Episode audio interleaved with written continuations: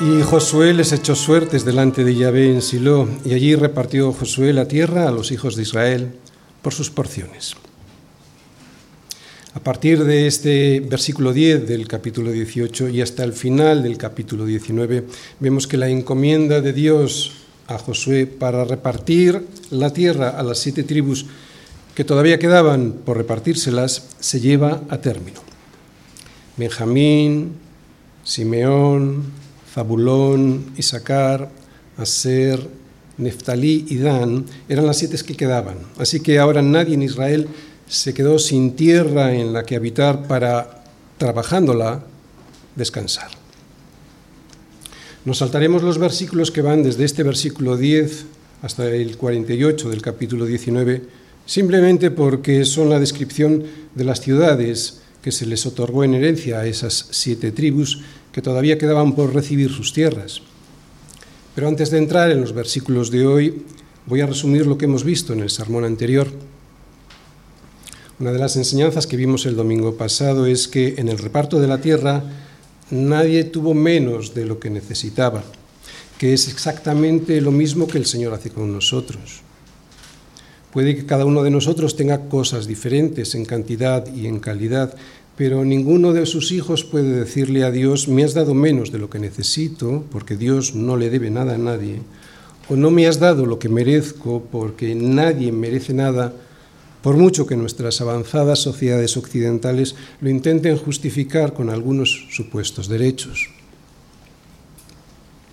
Y es que cualquier ser humano, sea creyente o no, no puede exigir a Dios nada de lo que Él, en su gracia, concede o niega a unos o a otros.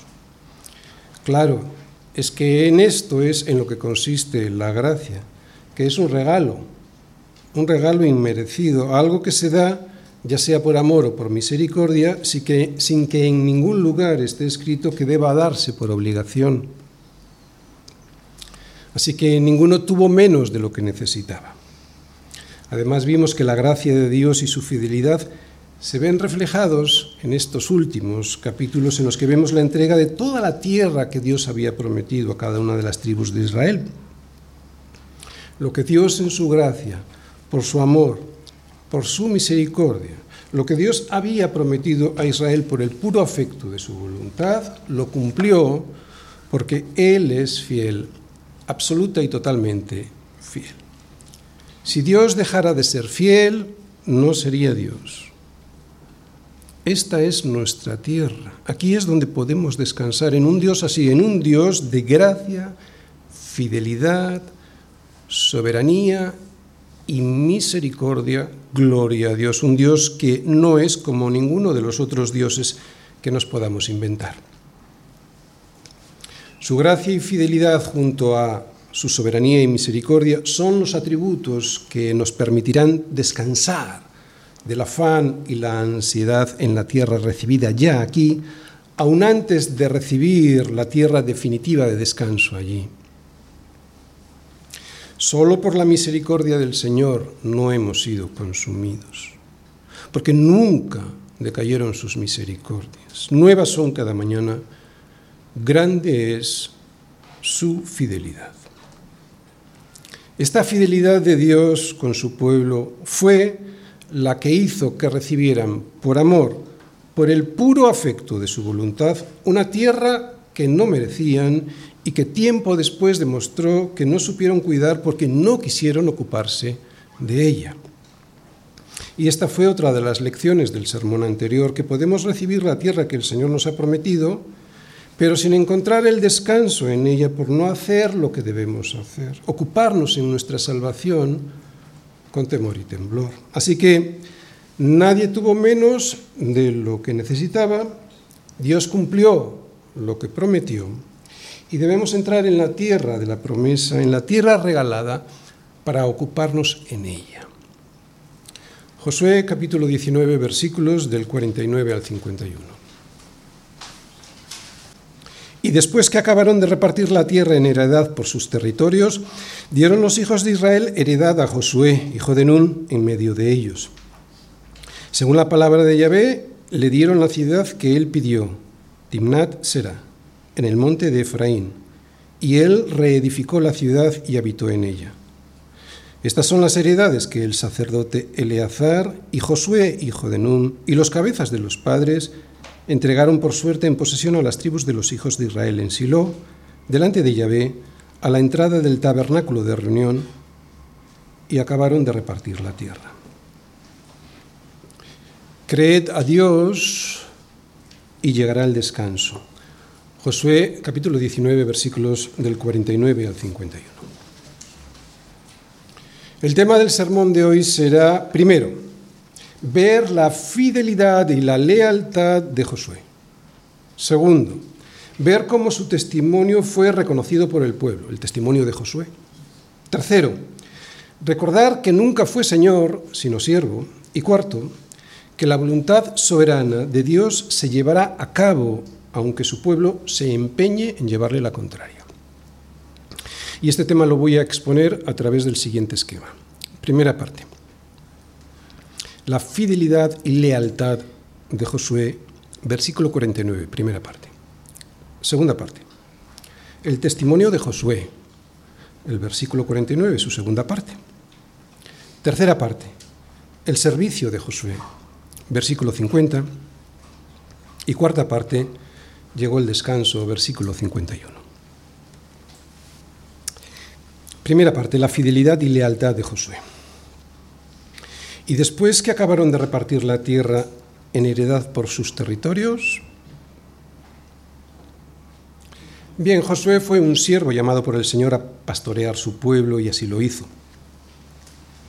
Al margen de que a partir de ahora las tribus de Israel fuesen capaces de superar su negligencia y aprovechar la ventaja que tenían sobre sus enemigos cananeos, haciendo lo que Josué les decía que tenían que hacer, que era ir limpiando sus heredades de cualquier atisbo de perversión e idolatría, Josué ya había cumplido su misión. Él había hecho lo que Dios le había mandado. Josué fue fiel. Josué había hecho cuanto había podido y Dios le había mandado. Les había guiado hasta entrar en la tierra prometida. Había peleado con ellos guiándoles en las batallas hasta la victoria total.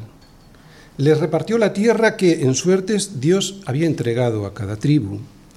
Y hasta hace un momentito les estaba regañando porque veía que no estaban haciendo lo que Dios les había mandado, lo que Dios le había mandado hacer a ellos, que era pasar y ocupar la tierra de su descanso. Enseñanza práctica para nosotros. La labor de los pastores es esta, no más. Nosotros no podemos hacer una cosa diferente a lo que hizo Josué con su pueblo. Si después de guiar, pelear juntos y advertir de los peligros que hay en el camino, el pueblo no hace caso de lo que la palabra de Dios advierte claramente, no podemos hacer mucho más. Josué en su ministerio fue fiel. ¿Tuvo errores? Claro, como hacer alianza con los Gabaonitas, ¿os acordáis? cuando Dios lo había prohibido expresamente. Pero esa fue la excepción que confirma la regla de un ser humano pecador. Josué fue fiel en el ministerio que el Señor le confió y el Señor se lo recompensará. Lo veremos enseguida. La fidelidad junto a la lealtad son fundamentales en el ministerio y todos tenemos un ministerio en el cuerpo de Cristo. ¿vale? Fidelidad y lealtad. Esto los jefes de las empresas lo valoran muchísimo y mi jefe supremo, que es mi Señor Jesús, sin duda también. Aunque parecen lo mismo, fidelidad y lealtad son términos que nos indican conceptos ligeramente diferentes, aunque complementarios. Por eso quiero explicarlos bien, porque, como he dicho antes, todos tenemos un ministerio en el cuerpo de Cristo un ministerio que nos obliga a ser a todos no solo fieles, sino también leales. El mayor error que cometió Josué en su ministerio fue el pacto que hizo con los Gabaonitas. Pero este error, si lo recordáis, nos enseñó lo siguiente, que la fidelidad al Señor para que sea íntegra también ha de ser leal a los compromisos dados. Vamos a ir viendo los dos conceptos. ¿Qué es fidelidad? La fidelidad es hacer lo que te corresponde hacer, hacer aquello a lo que te has comprometido a hacer. Uno es fiel en el matrimonio si no engaña a su esposa o a su esposo. Uno es fiel en el trabajo si hace correctamente su trabajo. Uno es fiel en la amistad si no le hace ningún daño a su amigo. Pero todo esto puede hacerse de mala gana y eso no implica que uno sea infiel, sigue siendo fiel. Por eso aquí entra el concepto de lealtad, que es un paso más allá de la fidelidad en la que se basa. ¿Qué es la lealtad? La lealtad tiene que ver con el carácter, con la actitud, con la conducta, con las ganas que uno le pone a hacer las cosas que se ha comprometido a hacer para ser fiel. Por ejemplo, es hablar bien, es estar contento con lo que tienes, es respetar a los que te pastorean y a tus hermanos sin estar quejándote de ellos constantemente, es hacer las cosas de buena gana y con contentamiento. ¿Os dais cuenta la diferencia cualitativa entre ser simplemente fiel, o sea, hacer aquello a lo que te has comprometido, y ser fiel y leal?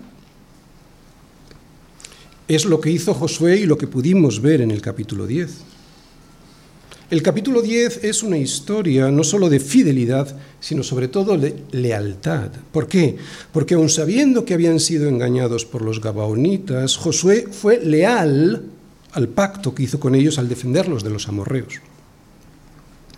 Y vemos que esta lealtad la premió el Señor a pesar de que su orden había sido que no hicieran ninguna alianza con ellos. Por eso al subir Josué de Gilgal, él y todo el pueblo de guerra con él y todos los hombres valientes, el Señor le dijo a Josué, no tengas temor de ellos, porque yo los he entregado en tu mano, y ninguno de ellos prevalecerá delante de ti. El Señor defendiendo a los suyos para que éstos defendieran a los gabaonitas. ¿Os dais cuenta? Lo que Dios espera de nosotros no solo es fidelidad, sino fidelidad y lealtad a pesar de que sea difícil. Y ya hemos visto la respuesta del Señor a la lealtad. Ser fiel y leal nos permite recibir la bendición de Dios. Josué peleó la batalla a la que se comprometió porque si no lo hubiera hecho, habría dejado en muy mal lugar a Dios delante de los gabaonitas por faltar a la palabra dada. Por eso, y para no ofender el nombre de Dios, el Señor mismo les infundió aliento y estuvo con ellos en la batalla. E incluso hizo caer desde el cielo grandes piedras de granizo para derrotar a los amorreos. Más aún, esta lealtad propició uno de los más grandes milagros que podemos ver en el Antiguo Testamento, que el sol se detuviera para dar más tiempo a los israelitas para poder ganar la batalla. Aplicación práctica para nosotros. En las iglesias suele haber gente que piensa que es fiel al Señor, pero si no son leales a los líderes y a los pastores que el Señor ha puesto en esas iglesias, a los que ven, difícilmente lo serán al Señor, al que no ven. Gente que siempre está enfadada con su pastor, con sus hermanos, con el mundo.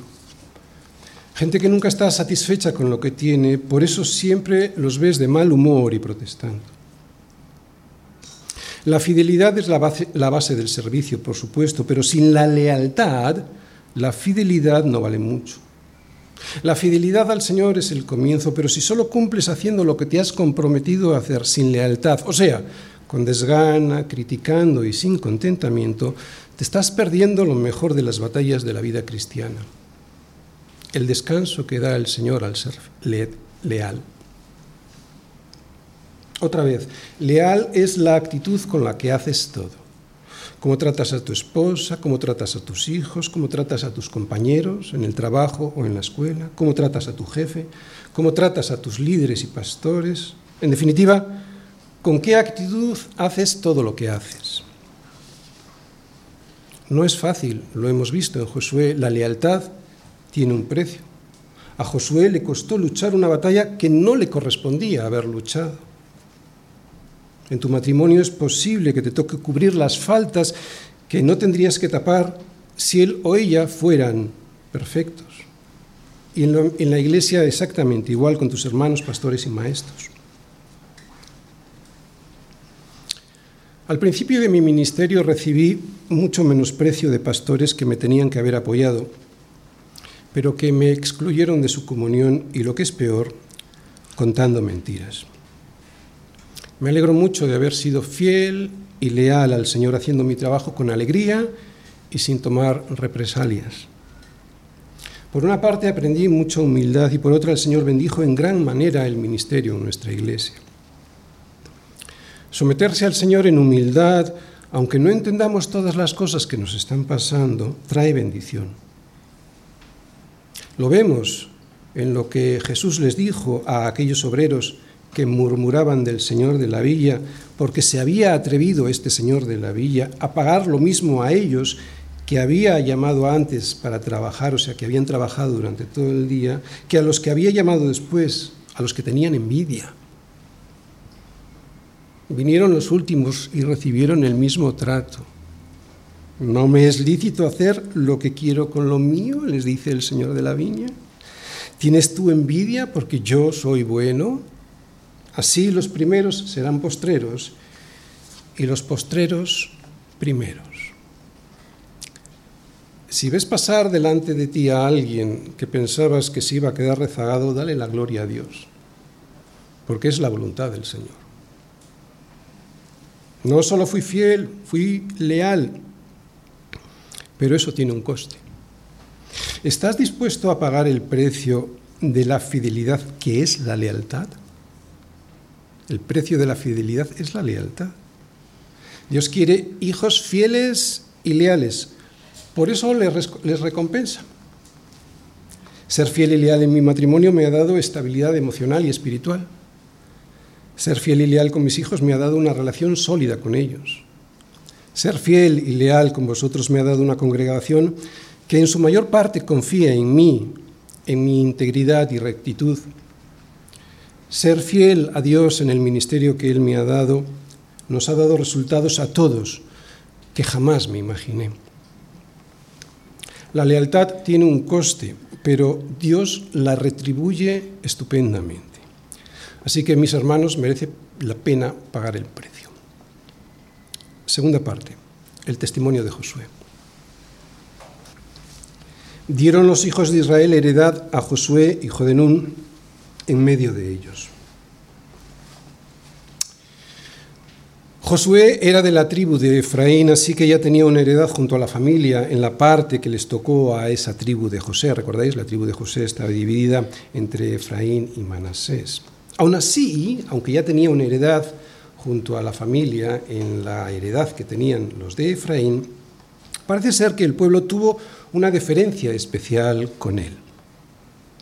Toda la vida de Josué fue un servicio a los demás sin preocuparse jamás por sí mismo.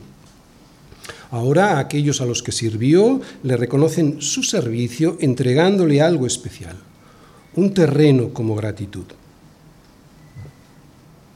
El pueblo que había salido de Egipto fue castigado por Dios a no entrar en la tierra de la promesa. ¿Recordáis? Por sus quejas, por sus murmuraciones contra Dios y contra el pastor que él había puesto, Moisés.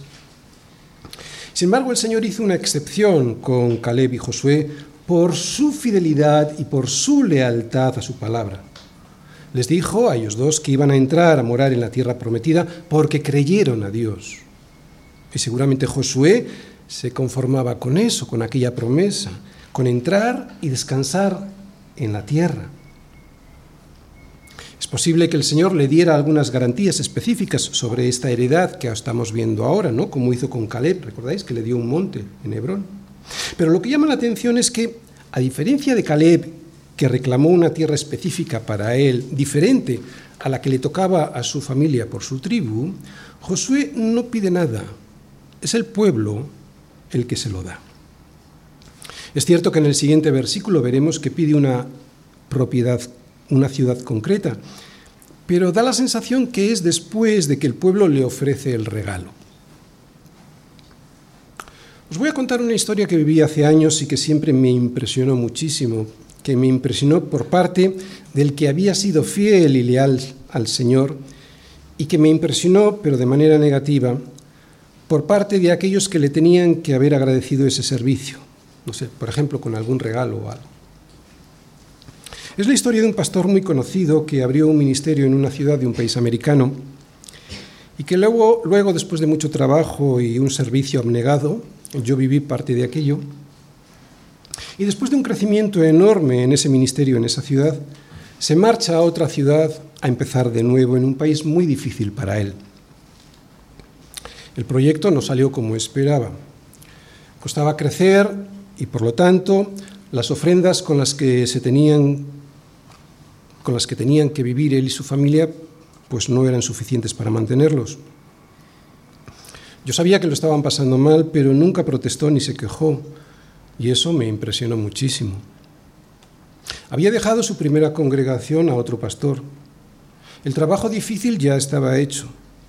Era un ministerio próspero en todos los sentidos. El pastor que quedó solo tenía que continuar la obra.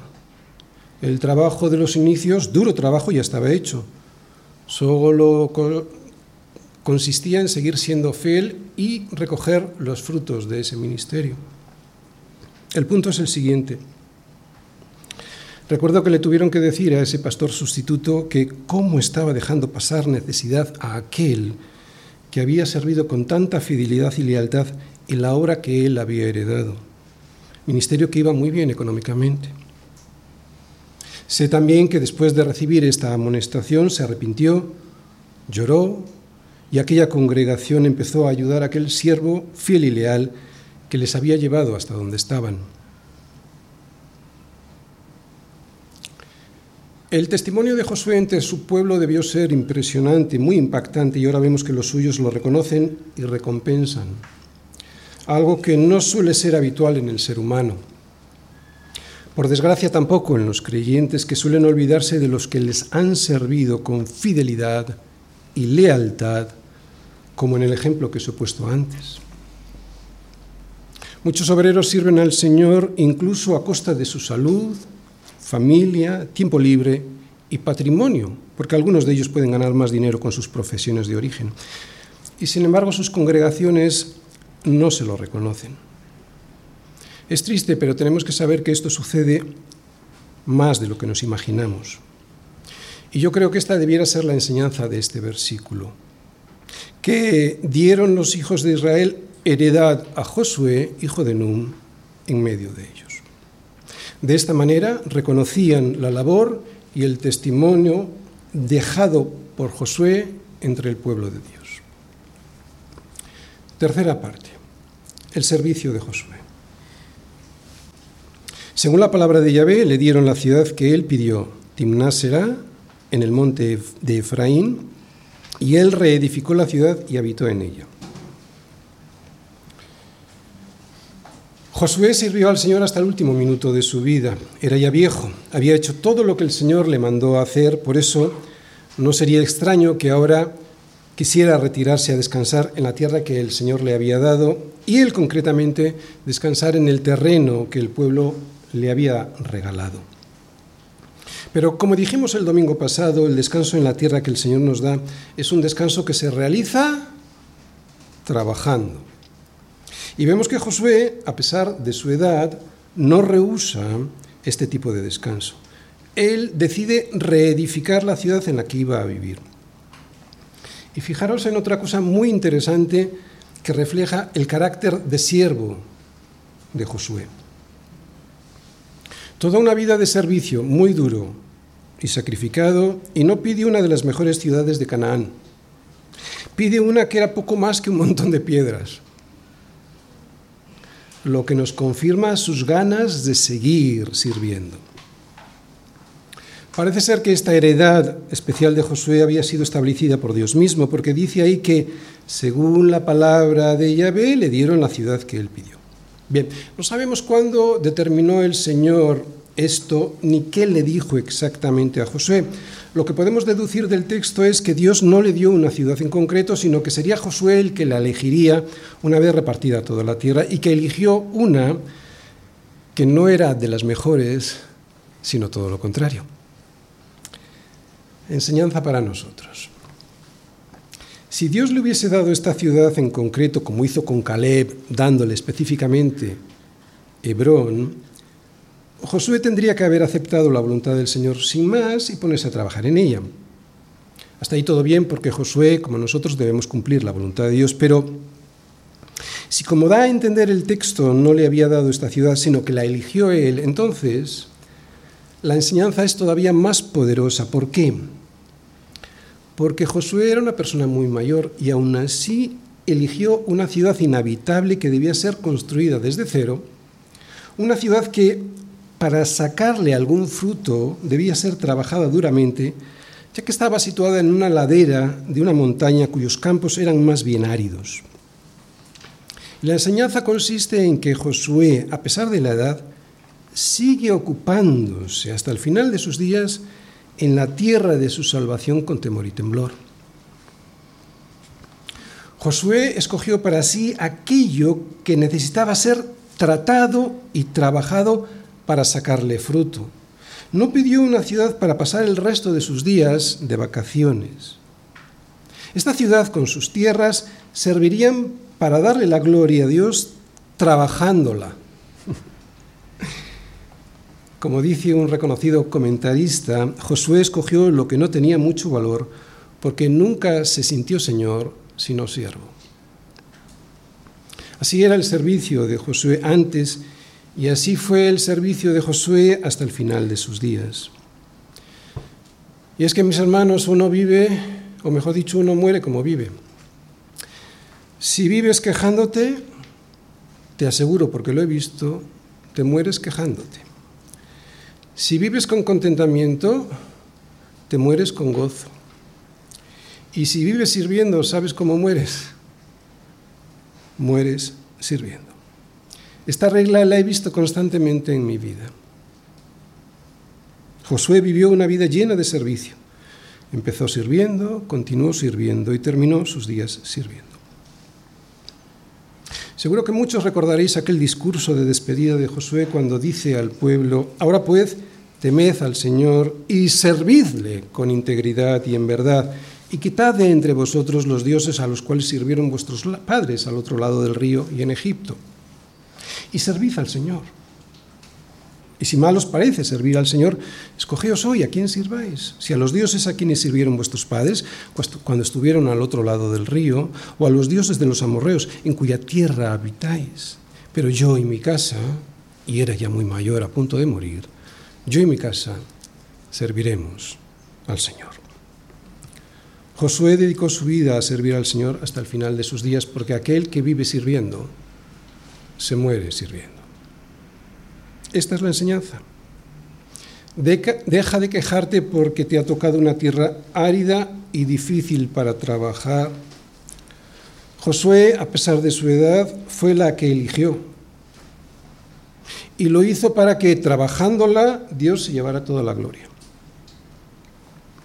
Cuarta parte llegó el descanso. Estas son las heredades que el sacerdote Eleazar y Josué, hijo de Denum, y los cabezas de los padres entregaron por suerte en posesión a las tribus de los hijos de Israel en Silo, delante de Yahvé, a la entrada del tabernáculo de reunión, y acabaron de repartir la tierra. Y acabaron de repartir la tierra. Ya estamos al final del reparto de la tierra. Con la ciudad entregada a Josué en el monte de Efraín, todo lo que había que repartir se repartió. En este versículo 51 podemos ver claramente dos enseñanzas. Primera, que el trabajo encargado por Dios a Josué se terminó. Y segunda, que Dios es fiel y soberano, que lo que dijo que iba a hacer, lo hizo. El final del trabajo encargado a Josué. Bien, hasta aquí hemos hablado de la fidelidad y lealtad de Josué, de su testimonio ante el pueblo y ante el resto del mundo, y de cómo a pesar de su edad estaba dispuesto a seguir sirviendo al Señor. Ahora el versículo 51 termina diciendo, y acabaron de repartir la tierra. Y mi pregunta es la siguiente, ¿cómo puede ser, cómo consiguió Josué resistir tanta presión y tensión que llevaba consigo el trabajo que Dios le encomendó. ¿Cómo podemos tú y yo terminar la obra que Dios nos ha confiado sin desmayar, sin abandonar, sin desistir por la dureza del trabajo? Bien, primero voy a recordar unas palabras de Jesús y luego las voy a desarrollar. Llevad mi yugo sobre vosotros y aprended de mí, que soy manso y humilde de corazón, y hallaréis descanso para vuestras almas, porque mi yugo es fácil y ligera mi carga. Otra vez, ¿cómo terminar la obra que Dios nos ha confiado sin desmayar por la dureza del trabajo? En primer lugar, creerle a Dios. En segundo lugar, tomar su yugo, que es estar unido a Él en su palabra. Y en tercer lugar, poder aprender de Él humildad. Estos tres pasos nos traerán el descanso necesario para poder hacer la obra de Dios, aunque estemos rodeados de dificultades. Sin esta paz, sin este descanso que nos da Jesús al estar uncidos en su yugo, es imposible soportar la presión y la tensión del servicio. De hecho, es imposible la vida cristiana. Josué no hubiese podido hacer el trabajo que Dios le encomendó si primero no le hubiese creído a Dios, si segundo no se hubiese unido a Moisés, para tercero servirle y aprender de él. Y el común denominador de estos tres pasos, y sin duda no se puede conseguir el último, pero el, el común denominador de estos tres pasos es la humildad. No se puede crear a Dios en la soberbia. No se puede unir a su yugo uno en rebeldía. Nadie puede aprender si no se humilla porque piensa que ya lo sabe todo. ¿Entendéis? O sea, el común denominador de esos tres pasos que hemos dicho, que es creerle a Dios, que es unirse a su yugo y aprender, el común denominador de esas tres cosas es la humildad. La humildad es la llave que nos abre la puerta al servicio al Señor. No hay otra manera. No se puede hacer de otra manera. De hecho, no se soporta hacer de otra manera. Josué sustituyó a Moisés en el liderazgo de llevar a su pueblo hasta la tierra prometida. Pero ¿por qué fue la persona elegida para sucederle? Pues bien, porque era alguien humilde. Por eso pudo escuchar a Dios, unirse en compañerismo a Moisés y aprender de él. Vamos a ir viendo momentos de la vida de Josué para aprender de manera práctica cómo llegar a ser humildes. Josué fue amigo de Moisés, pero eso no fue lo determinante para su elección. Yo no elijo a mis ayudantes por amistad, los elijo por lo que creen, porque en función de lo que creen, así van a actuar. Esa es la base. Y Josué creía lo que decía Moisés del Señor. La palabra de Dios derramada a través de Moisés era en lo que creía Josué y lo que le daba fuerza para vencer a los gigantes. Lo segundo que destaca en la vida de Josué es que fue un siervo desde el principio. Un discípulo fiel y leal en una época en la que todos se quejaban del liderazgo de Moisés, en la que todos querían quitarse el yugo del servicio. Es terrible lo que hizo el pueblo con Moisés, aunque en realidad se lo estaban haciendo a ellos mismos y sobre todo a Dios.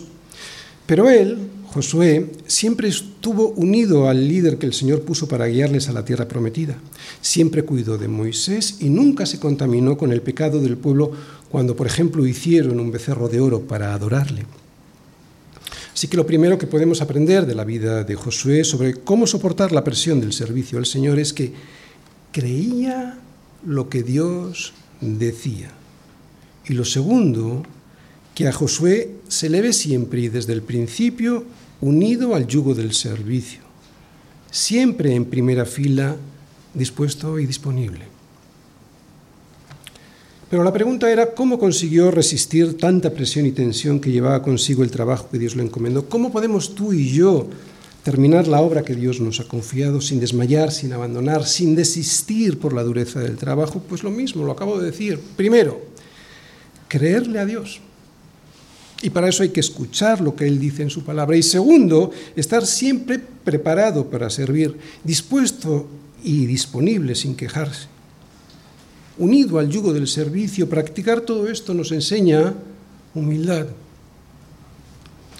Creer a Dios, lo primero, unirse en el yugo del servicio. Estos son los dos primeros pasos, pero el tercero es el más difícil. Algo que muchos se saltan y por eso no podrán ser verdaderos líderes que soporten la presión del servicio. Y este tercer paso, que es el que nos demuestra si realmente hemos pasado el examen de la humildad, es que para tener autoridad en el servicio, primero debo haber estado sometido a ella, a la autoridad.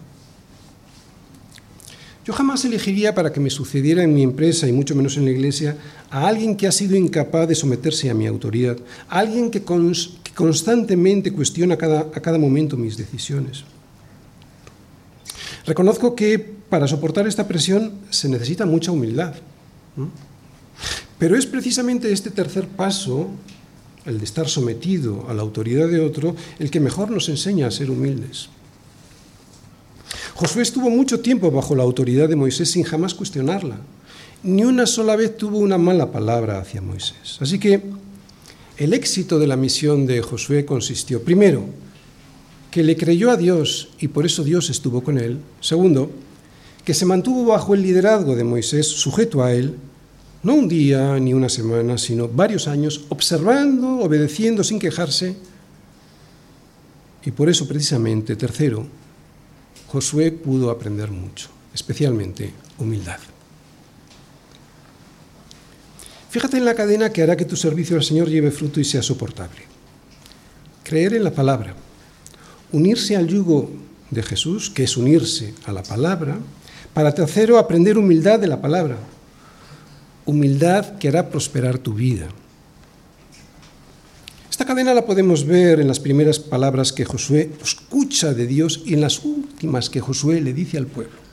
Las primeras que escucha de Dios y las últimas que le dice al pueblo. Las primeras que él escucha de Dios antes de entrar en la tea prometida son solamente Josué, esfuérzate y sé muy valiente para cuidar de hacer conforme a toda la ley, la palabra, que mi siervo Moisés te mandó, sujeción no te apartes de ella ni a diestra ni a siniestra. ¿Para qué? Para que seas prosperado en todas las cosas que emprendas. Creerle a Dios, unirse al yugo de su palabra, ser humilde. Y como os decía, esta cadena la podemos ver también en las palabras que Josué le dijo al pueblo al despedirse poco antes de morir, y después de una vida en la que él, Josué, comprobó el valor de haber guardado la palabra de Dios y de haber sido testigo del amor y fidelidad de Dios. Josué poco antes de morir le pidió al pueblo lo siguiente, solamente que con diligencia cumpláis el mandamiento y la ley que Moisés, siervo del Señor, os ordenó que améis al Señor vuestro Dios y andéis en todos sus caminos, que guardéis sus mandamientos y le sigáis a Él y le sirváis de todo corazón y de toda vuestra alma. En la vida encontrarás muchas dificultades y tentaciones y muchas pruebas. Solo las podrás superar si crees a Dios y te sujetas al yugo de su palabra. Es lo único que te va a librar de todos los peligros. La fidelidad y la soberanía de Dios. Durante toda su vida Josué vio muchas dificultades que le habrían parecido insuperables, especialmente en su ministerio. Así sucede siempre en la iglesia del Señor. Pero la experiencia de Josué, como la de todos los siervos del Señor, es que Dios es soberano y esas dificultades Él, Dios, siempre las usa para que sus propósitos eternos salgan adelante. Nos cuesta aceptarlo, pero como ya he dicho antes, sin la humildad de creerle, sin la humildad de estar sujetados bajo su yugo, será imposible servir al Señor y por lo tanto no podremos disfrutar de sus propósitos plenamente, propósitos que siempre son buenos. Y no podemos dudar de esto jamás, aunque nos cueste, aunque veamos tantas dificultades alrededor. Recuerda que nuestro descanso será pleno cuando recibamos la herencia incorruptible, incontaminada e inmarcesible reservada en los cielos para nosotros. Nuestra herencia está reservada en los cielos. Mientras tanto, ocupaos en vuestra salvación con temor y temblor, porque Dios es el que produce en vosotros así el hacer como el querer por su buena voluntad. Recuerda, Dios es soberano. Todo lo que el Señor quiere, lo hace. Las circunstancias que nos rodean, la infidelidad de sus hijos, sus quejas y su mal humor, nada de eso hará que Dios cambie sus planes. Y qué bueno que Dios sea soberano. Termino. Créele a Dios. Oye, lee, escucha y memoriza su palabra. Únete a su yugo y esto te dará la humildad necesaria para poder llegar al final del trabajo que Dios te, te encomendó como Josué lo hizo, siendo fiel y leal. Creámosle a Dios y obedezcamos su voluntad. Recordemos que tenemos en los cielos al Señor Jesús como el intercesor y abogado que el Padre ha puesto a nuestro servicio para poder superar cualquier dificultad sin, desmayar, sin echarle la culpa a las circunstancias o a los demás. Puede que te hayas caído. El pueblo de Israel, pocos años después de esta historia que hemos estado viendo en Josué, también cayó. De hecho, fue tan grave la caída que Dios los echó de la tierra que les había dado. Tiempo después, mucho tiempo después, se arrepintió este pueblo y pudo volver de su cautiverio. Si es tu caso, si has caído, no dejes pasar tanto tiempo. Recuerda que en los cielos tienes a un abogado que el Padre lo ha puesto ahí para escucharle siempre, ¿no? Él así lo ha prometido y Dios es fiel. Si te arrepientes, te sacará de donde estás a través del perdón. Pero has de clamar por la misericordia del perdón para que te lleve de vuelta a la tierra que te dio para que la trabajaras pero a la que te negaste a entrar porque te da mucho trabajo ocuparte en ella. Créele a Dios, entra a ocupar la tierra de tu salvación y podrás descansar de tus aflicciones. Amén. Gracias.